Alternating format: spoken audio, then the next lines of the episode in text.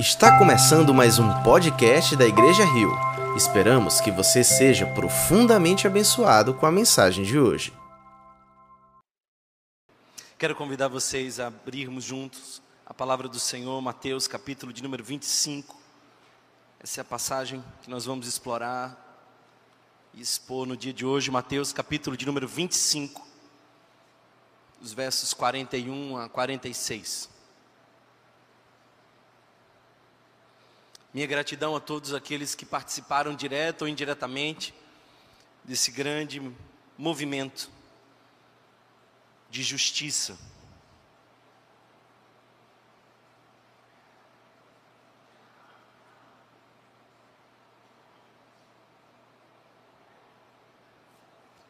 Vamos começar do verso 40. O texto diz assim: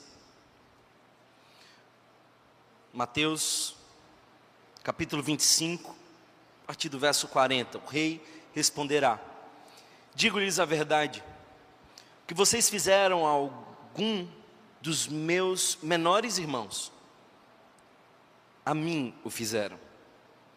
Então ele dirá aos que estiverem à sua esquerda: Malditos, apartem-se de mim para o fogo eterno, preparado para o diabo e seus anjos, pois eu tive fome e vocês não me deram de comer. Tive sede e nada me deram para beber. E fui estrangeiro e vocês não me acolheram. Necessitei de roupas e vocês não me vestiram. Estive enfermo e preso e vocês não me visitaram.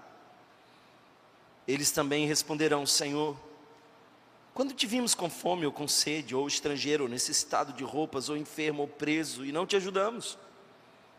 Ele responderá: Digo-lhes a verdade o que vocês deixaram de fazer a alguns destes mais pequeninos, também a mim deixaram de fazê-lo. E estes irão para o castigo eterno, mas os justos para a vida eterna. Palavra do Senhor.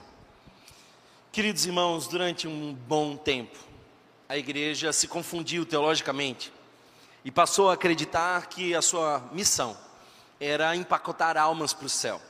Eu mesmo aprendi que o que Deus podia me oferecer era uma vida eterna depois da minha morte.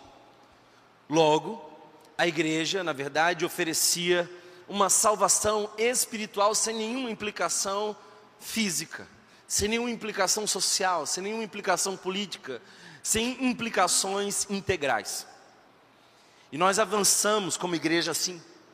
E talvez por conta dessa teologia nós passamos a entregar a autoridade das esferas da vida para o diabo.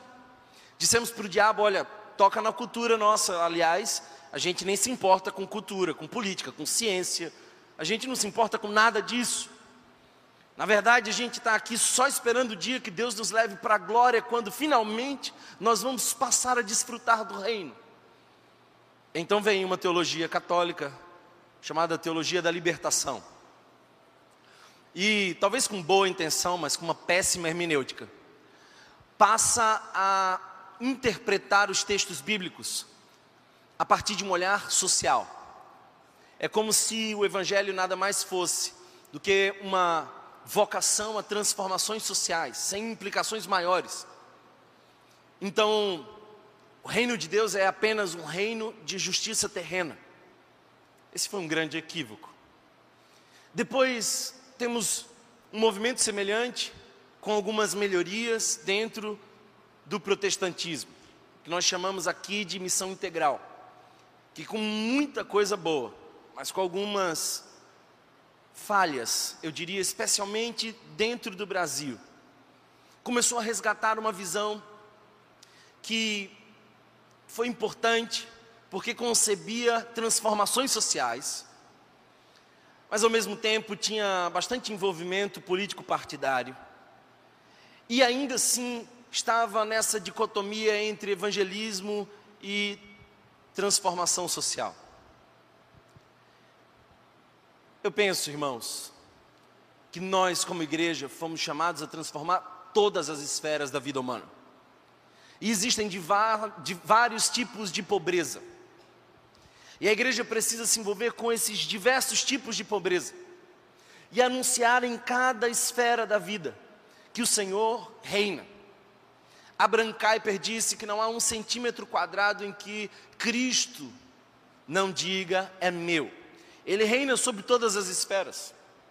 E nós, como igreja, fomos chamados a nos envolver em tudo. Por isso, na nossa igreja, nós temos eventos culturais. Por isso, nós falamos do ponto de vista político muitas vezes, não partidário. Nós não podemos jamais colocar a nossa fé e a nossa expectativa em homens. Essa também é uma falha gigantesca da comunidade evangélica nos dias de hoje.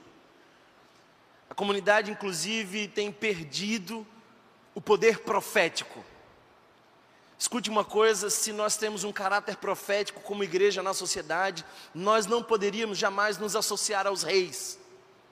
Fomos chamados a denunciar os reis, não a andar com eles. Por isso, Hoje eu quero falar sobre esse evangelho integral. Porque a missão da igreja é restabelecer a shalom de Deus. E a palavra shalom foi traduzida para nós como paz. Mas essa foi uma tradução muito pobre. Shalom é muito mais do que ausência de conflito. Shalom é a palavra hebraica para plenitude. O equivalente da shalom no Antigo Testamento nós encontramos no Novo quando Jesus diz: Eu vim para que tenhais vida e vida em abundância. Vida em abundância é que em todas as esferas da vida há shalom. E a igreja precisa anunciar o reino de Deus e a shalom de Deus ser implantada. Como é isso? Isso acontece com o reino de Deus sendo sinalizado pela igreja. O bispo Robson Cavalcante, inclusive, dizia: a missão da igreja é sinalizar o reino de Deus com a maior densidade possível, aqui e agora, que se concretizará ou que se consumará ali e além. Nossa missão é restabelecer a shalom de Deus. Não é apenas mandar almas para o céu, mas é de algum modo trazer o céu para a terra. Por isso nós estamos empenhados em atos de justiça. Por isso o pobre precisa estar em nossa agenda. E não somente o pobre, mas a cultura, a ciência, questões emocionais, toda a esfera da vida humana pertence ao Evangelho. E a palavra de Deus tem algo a dizer sobre cada esfera da vida humana. O texto que nós acabamos de ler nos mostra diversas carências, aspectos que a igreja precisa acolher e tratar. Por exemplo, desenvolvimento básico. Jesus diz: Estive com fome, eu tive sede, necessidades básicas. Distribuição de renda é uma coisa que precisa estar na pauta da igreja. Thomas, essa coisa eu já ouvi, mas eu vi num partido político. Escute uma coisa, irmãos: o Evangelho está para além da política. Então tem algumas coisas que você pode dizer isso é pauta da esquerda. Não, não, isso é pauta do evangelho e a esquerda pega um pouco disso. Ah, isso é pauta da direita. Não, não, não, não, isso é pauta do evangelho e a direita nesse aspecto se assemelha. Mas o evangelho não é de direita, o evangelho não é de esquerda, o evangelho é de cima. Nós somos contra o aborto e lamentamos qualquer tipo de morte. Para nós é impossível conceber o ato de matar uma criança no ventre, como também é impossível conceber celebrar a morte de alguém que está no crime. Nós não celebramos o bandido que morreu, celebramos o bandido que se converteu e foi transformado. O Evangelho não se dobra diante de perspectivas políticas, Há semelhanças em alguns aspectos com um e com outro, mas o Evangelho vai muito, muito além. Jesus diz: Eu, eu era um estrangeiro. Políticas de acolhimento. Ele diz: Eu estive nu, é um indigente que recebe amparo emergencial. Eu estive enfermo, o Evangelho tem tudo a ver com saúde pública. eu estive preso.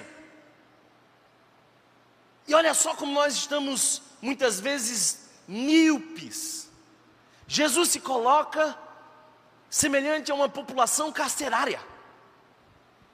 E nós muitas vezes aprendemos que quem errou tem que pagar. Se essa fosse a lógica, você estaria no inferno.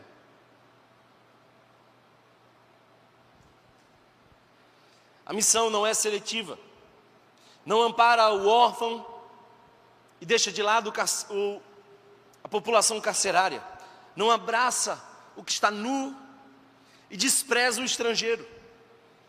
O Evangelho propõe um cuidado integral, uma transformação integral, é o rio de justiça correndo em todos os cantos. Eu quero hoje trazer três simples verdades que essa igreja jamais pode esquecer quanto a esse rio de justiça.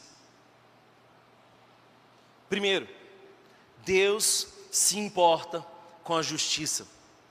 Deus se importa com a justiça. Nós vemos no Antigo Testamento, no período patriarcal, leis de responsabilidade social. Vemos que Deus estabelece alguns parâmetros para proteger os mais vulneráveis.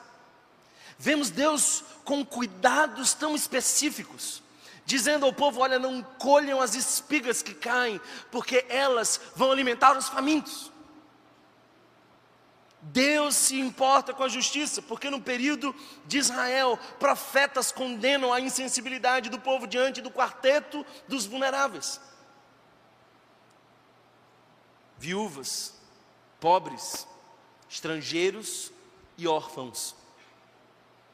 Vemos Amós, Isaías, o próprio Miqueias se levantando e proclamando ao povo que eles precisam resgatar a consciência de que são um povo diferente. E diferente também no cuidado. Vemos no ministério de Jesus que Deus se importa com justiça. Porque João Batista é esse que anuncia justiça. E Jesus diz aos discípulos de João Batista: Olha, diga para ele que os pobres ouvem o Evangelho. O Evangelho é anunciado aos pobres, e isso quer dizer que o Evangelho está sendo conhecido entre os vulneráveis e o reino de Deus está se estabelecendo. A igreja primitiva não é diferente, ela mostra a fé e a misericórdia andando juntas. Se concebe uma igreja que vende suas propriedades à medida que a necessidade se apresenta e socorre os irmãos, e com isso eu não quero dizer que todos temos que ter em comum, mas eu quero dizer que ninguém pode ter faltando. Eu não quero propor aqui que todos tenhamos igualmente, mas é inadmissível que dentre nós Uns tenham tanto e outros passem fome. É isso que o Evangelho propõe. Deus se importa com o pobre. Deus se importa com a justiça. Deus se identificou com o pobre, ele se fez pobre. Ele se põe no cenário da injustiça. Ele diz: Foi a mim que vocês negligenciaram. Foi a mim que negaram ajuda. No Antigo Testamento, irmãos, nós vemos profetas como Jeremias, que anunciam que o povo não pode jamais esquecer os necessitados. Isaías capítulo 29, verso 21 diz isso. A falta de preocupação com o pobre é um sinal de que, embora os seus lábios honrem a Deus, o seu coração está distante dele. Isaías 58 nos mostra o jejum que Deus quer. Porque o povo fazia jejum, sacrifício, e dizia: Deus, escuta agora a minha prece, porque eu estou fazendo sacrifício. Aí Deus levanta Isaías e diz assim: Sabe o sacrifício que eu quero de vocês? O jejum que eu quero de vocês é que vocês quebrem as correntes da injustiça, é que vocês socorram o necessitado. Deus está dizendo ao seu povo constantemente: eu sou, eu sou pobre no seu caminho, eu sou necessitado no seu caminho, eu sou o que precisa no seu caminho. Queridos irmãos, o que aconteceu no domingo passado, para muitos, foi uma conversão. Para muitos, foi um impacto radical. Uma pessoa que não era da nossa igreja chegou para mim no domingo passado e falou assim: Eu já vi essa ação diversas vezes, mas eu vi no sábado. Por que, que vocês estão fazendo no domingo? Eu falei assim: é uma maneira pedagógica de ensinar a comunidade que isso também é culto. Socorrer também é culto. E aquela pessoa crente de muitos anos começou a chorar na minha frente, falou assim: Eu jamais pude imaginar isso. Deus se importa com a justiça. Essa é a primeira coisa que você precisa saber. Deus se importa com a justiça. A segunda verdade que você jamais pode esquecer como igreja, como povo do Senhor, é que a sua justificação está diretamente ligada à justiça que você faz em relação ao outro. Sabe uma coisa que levou um bom tempo para eu entender? Essa fala de Jesus: olha, você não entra no reino dos céus, porque eu precisei de socorro e você não me socorreu. Quando nós lemos cartas como a de Romanos, cujo tema central é a justificação pela fé. Quando lemos Efésios e vemos Paulo dizer de maneira linda: Nós estávamos mortos em nossos delitos e pecados, mas Ele nos deu vida, pela graça sois salvos mediante a fé. Isso não vem de vós, mas é dom de Deus, vem completamente de Deus, nunca foi por obras. A nossa caridade não tem o poder para nos salvar. Deus nos salvou por, por completo. Aí eu leio um texto desse onde Jesus diz: Olha, você não socorreu, logo você não entra no céu. E parece que aqui é uma aparente contradição. São textos que, em sendo mal interpretados, tensionam entre si. Afinal de contas, fomos salvos pela graça ou pelas obras? Nós entramos no céu porque socorremos alguém, ou porque Deus nos socorreu. Aí é que está a beleza do Evangelho. Você foi justificado por Deus, e se foi justificado por Deus, terá obras de justiça. Nós fomos salvos pela graça, mas para as boas obras. A justificação pela fé culmina na justiça por conta da nossa fé. E essa é a beleza do Evangelho. Quando nós lemos Tiago, por exemplo, vemos não um paralelo entre fé e obras. E essa não é uma coisa fácil de entender. Quando você lê a carta do irmão de Jesus, Tiago, você percebe ele mencionando as obras como sendo uma evidência de uma fé viva. Essa não é uma coisa simples. O próprio Martim Lutero desconsiderava o texto de Tiago. Ele chamava a carta de Tiago como a carta de palha, é a carta de pouco proveito, é a carta de qualidade mais baixa. Martim Lutero não percebeu que não há aqui um paralelo entre fé e obras. Há aqui em Tiago um paralelo entre a fé viva, que produz obras, e a fé que não é fé genuína, não é fé verdadeira, não é a fé daquele que foi alcançado por Jesus. Por isso Jesus diz: Nisto conhecereis que sois meus discípulos, se vos amardes uns aos outros, é porque o discípulo não faz outra coisa senão amar. Você pode criar uma organização e fazer o bem e não ser de Jesus. Você pode fazer um movimento de socorro social e não ser de Jesus. Mas você não pode ser de Jesus e negligenciar o outro, o pobre. Por isso, irmãos, a nossa justificação pela fé está diretamente conectada com a justiça que fazemos para o outro. Você é salvo pela fé somente, mas não por uma fé que permanece só.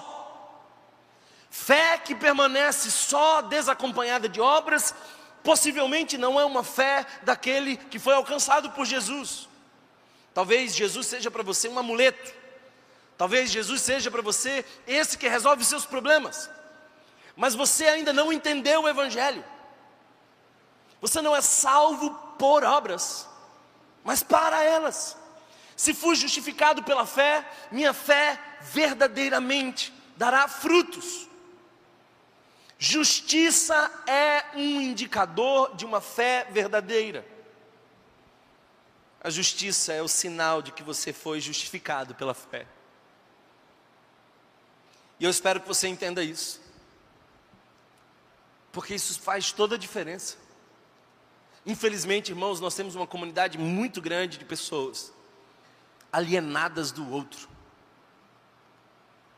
Nós temos hoje, dentro do movimento evangélico, muito mais semelhança com o religioso, na rota da adoração, o sacerdote, o levita, que vai para o templo, do que com aquele que socorre o do caminho.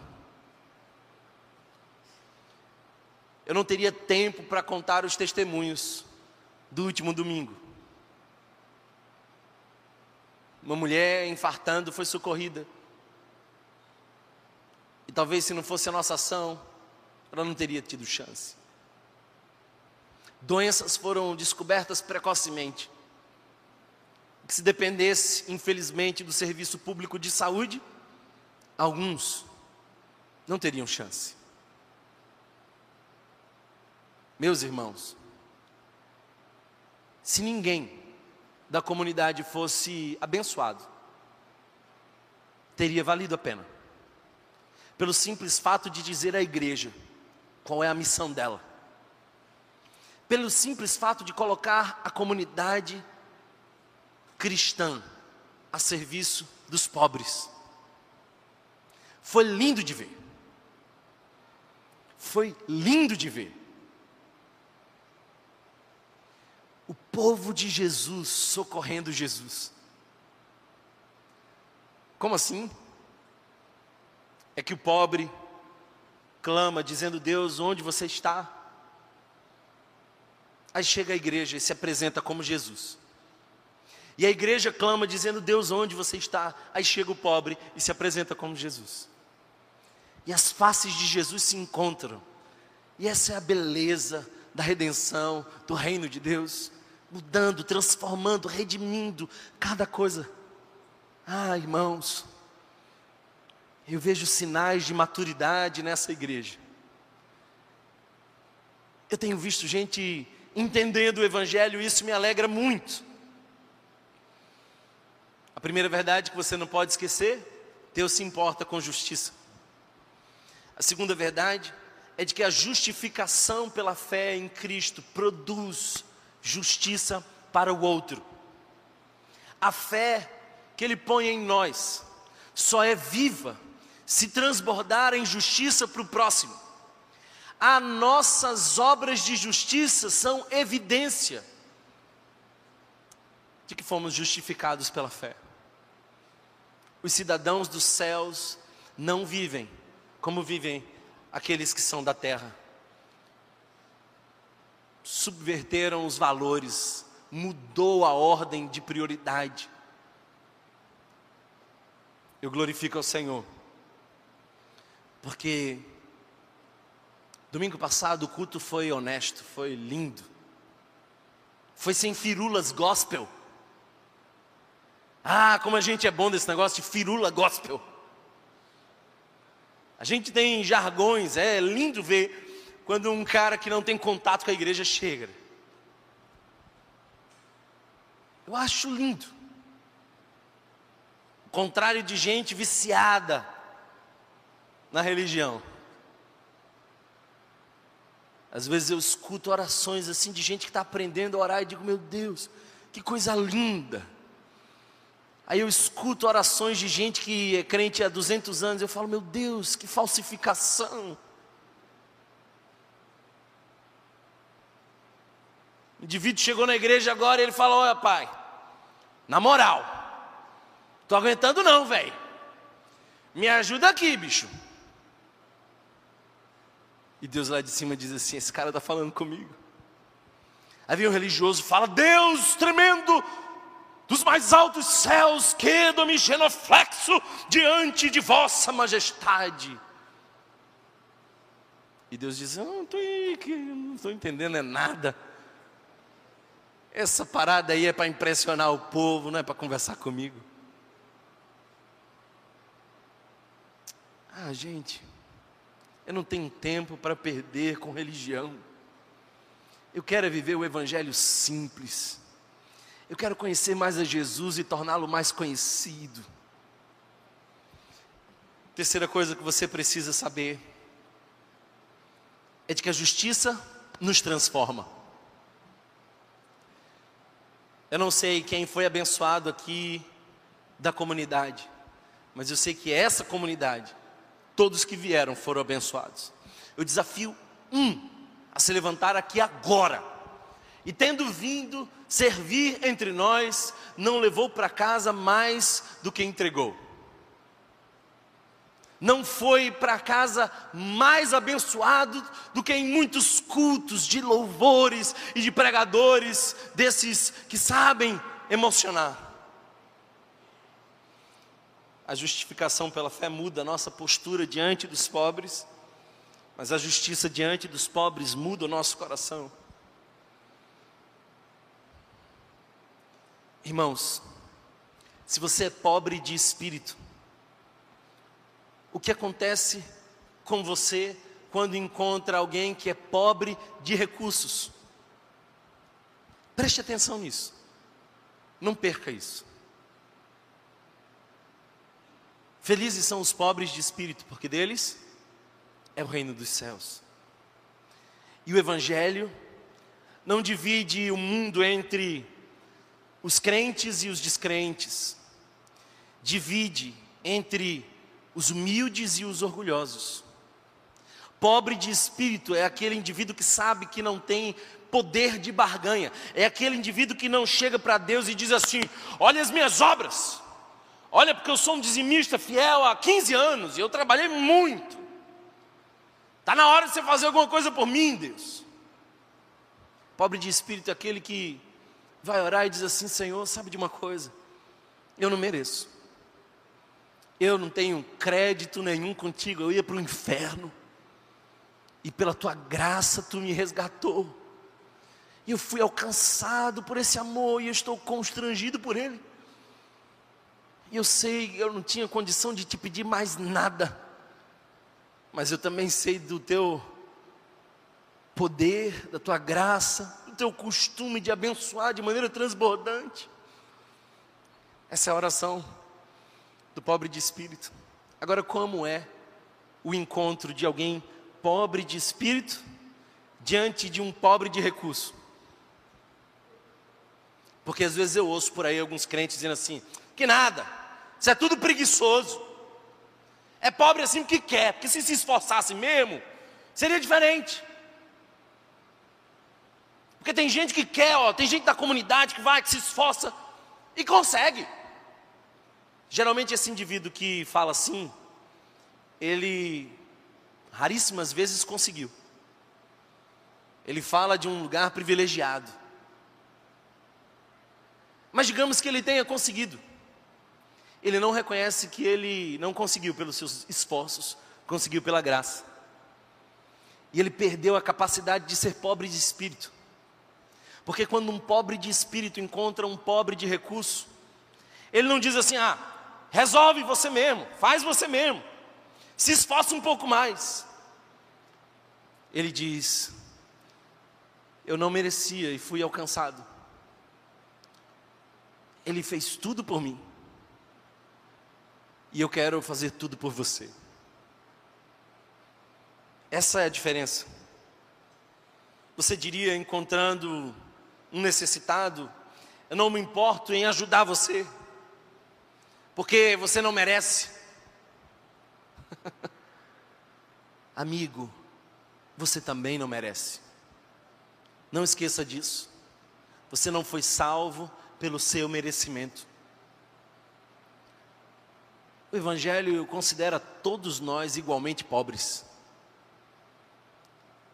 Não existe essa meritocracia no reino. É a graça que nos alcançou por completo. Quando nós encontramos um necessitado, nós olhamos para ele como se fosse Jesus, mas também olhamos para ele como se fosse o espelho. Esse cara que não pode fazer por si mesmo, lembra que eu também não podia fazer por mim mesmo, por isso ele fez por mim. A justificação gera atos de justiça e atos de justiça nos transformam. Todo cristão é ao mesmo tempo alguém condenado que merece o inferno e alguém adotado por Deus e co-herdeiro com Cristo.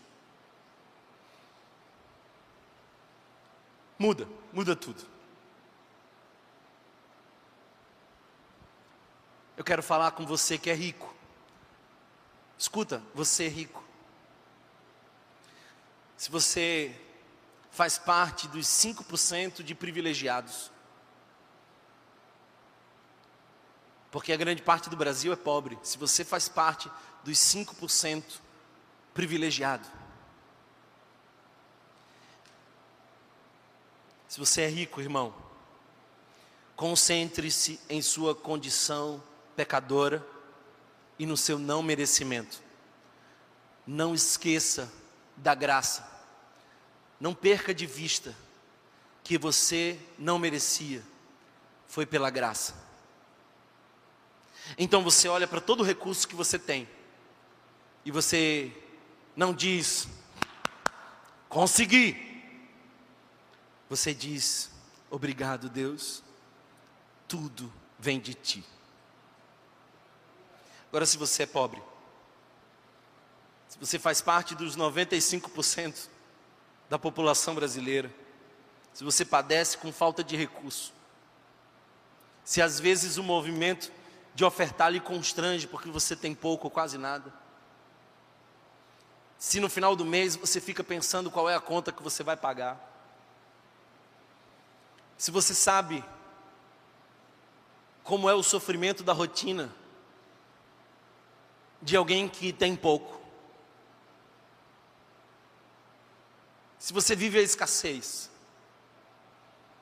concentre-se no fato de que você foi aceito por Deus, é coerdeiro com Cristo, e que mora já em você a maior das riquezas,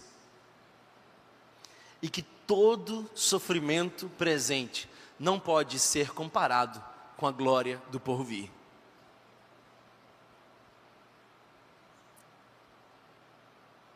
E se você é rico, seja generoso. A generosidade não é privilégio dos ricos, é também dos pobres.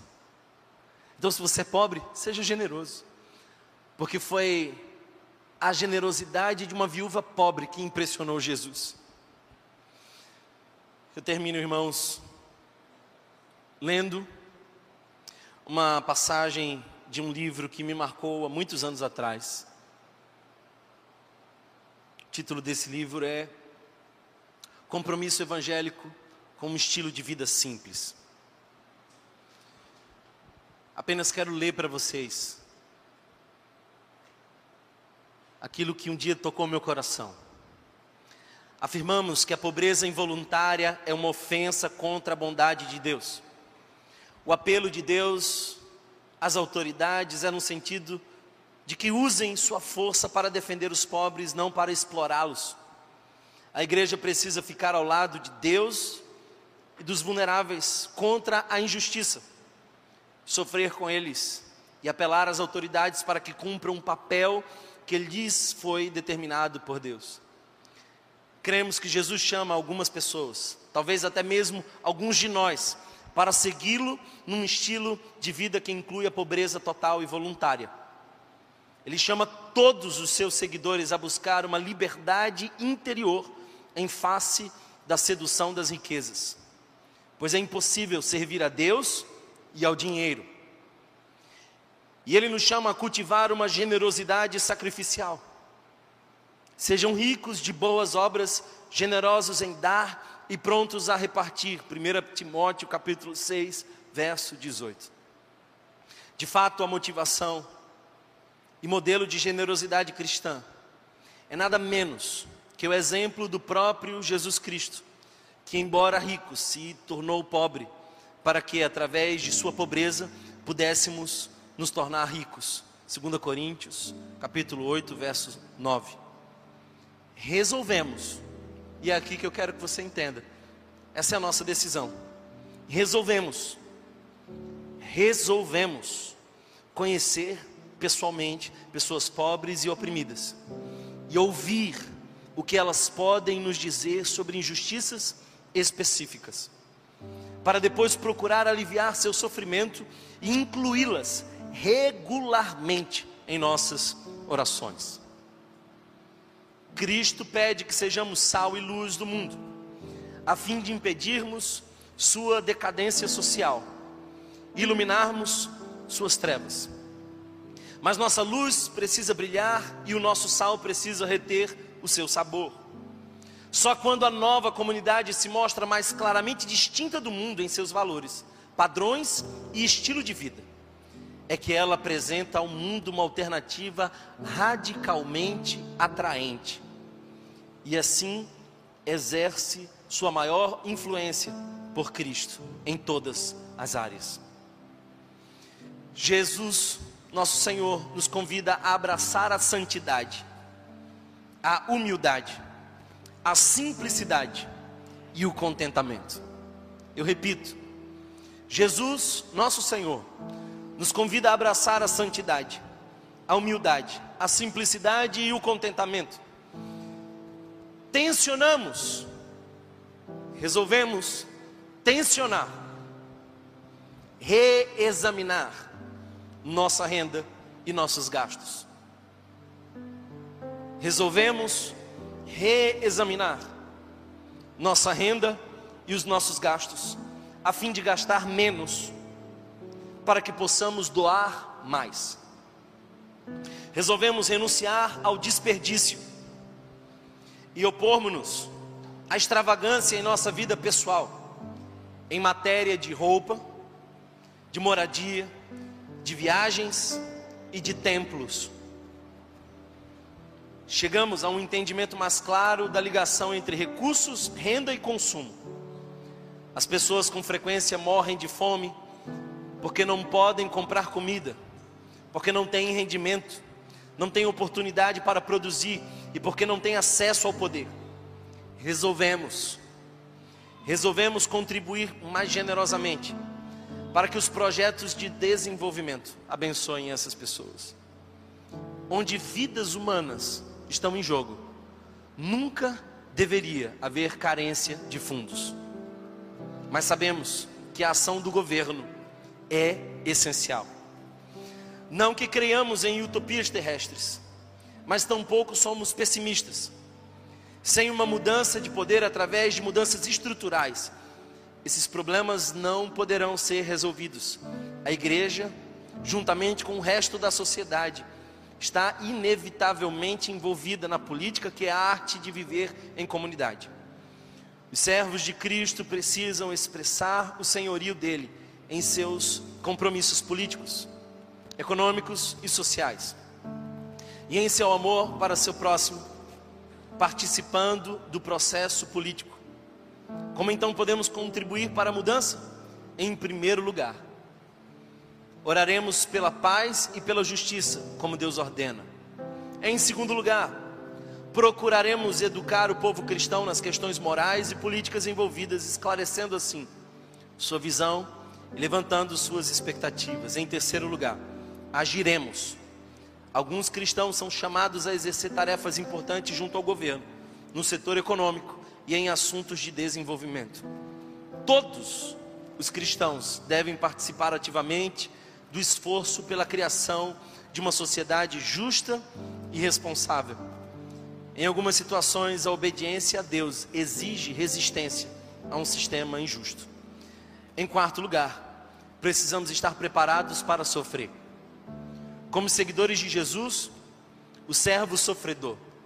Sabemos que o serviço sempre envolve sofrimento. O compromisso pessoal, em termos de mudança de estilo de vida, não será eficaz se não houver ação política visando a mudança de sistemas injustos. Mas a ação política, sem um compromisso pessoal, é inadequada e incompleta.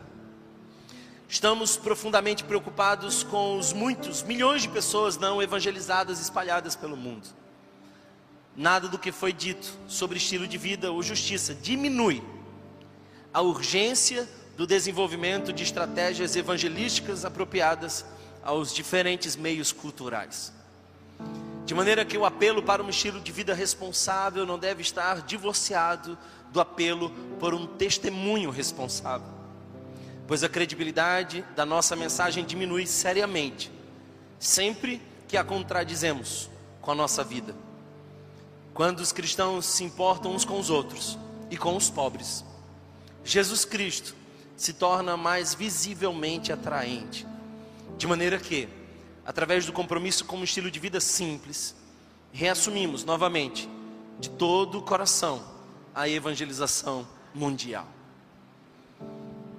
Antes que você diga que eu sou da esquerda ou da direita, esse documento eu li para a nossa igreja há pelo menos cinco anos atrás. Esse documento foi escrito há pelo menos 60 anos atrás. Algumas verdades parecem ser atemporais. E a verdade que eu quero dizer aqui, irmãos, é de que eu não tenho expectativa alguma com uma ideologia humana, mas eu sonho com uma igreja que faz o rio de justiça correr. Eu sonho com uma comunidade que ama o seu semelhante, que está agarrada aos valores do reino de Deus, que tem voz profética no mundo, que denuncia os equívocos, que resiste, que abraça o projeto de Deus, que não negligencia a família, a vida, mas também não negligencia o oprimido, aquele fragilizado, vulnerável. Que sejamos uma igreja que tem sensibilidade. Moisés foi usado por Deus porque ele tinha sensibilidade diante da escravidão do povo do Senhor. Neemias foi usado por Deus porque chorou diante dos muros derrubados. Que Deus nos use nas nossas insatisfações, que o nosso incômodo seja o terreno santo, onde Deus levanta missionários, homens e mulheres de Deus. Eu não eu não quero fazer um apelo para nossa igreja. Eu não estou visando mais recurso. Eu quero que essa igreja seja a resposta de Deus para essa cidade. Que a cidade do Recife um dia diga: Olha, eu até posso não crer no que eles dizem.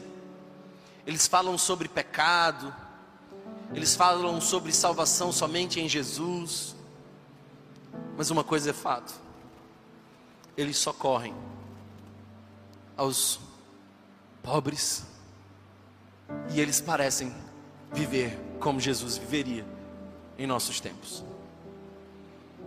Que essa palavra encontre endereço em nosso coração, irmãos. Jesus nos deixou um arquétipo precioso e poderoso, que nos lembra valores profundos do Evangelho. A Eucaristia, a mesa, o pão e o vinho, são para nós fundamentais. Eles são memoriais de quem nós somos, de para onde nós vamos e de por que estamos aqui. Portanto, eu quero convidar toda a igreja a ficar de pé. Nós vamos celebrar a ceia do Senhor. Peço que a integração venha aqui à frente e venha rápido. Eu quero convidar você que decidiu congregar conosco nos últimos dois meses. Se você disse para si mesmo: Deus, esse é meu lugar. Se de algum modo o Espírito Santo falou com você e disse: Esse é o seu lugar. Eu quero convidar você a vir aqui à frente, a pegar uma dessas bandejas. E temos poucas bandejas, talvez tenhamos mais pessoas. Aí você vai junto com mais alguém, você divide o serviço com mais alguém. Mas é uma forma linda de dizer: eu já entendi que aqui o meu lugar é no serviço. Eu já entendi que aqui não tem jeito. Eu não sou consumidor. Eu não sou sede eu sou rio. Eu não sou vazio, eu fui chamado a transbordar. Então, pegue uma dessas bandejas, nós vamos servir a, a, a todos os irmãos e eu peço que todos esperem, até que todos sejam servidos. Se você foi abençoado por essa mensagem, compartilhe com alguém, para que de pessoa em pessoa alcancemos a cidade inteira.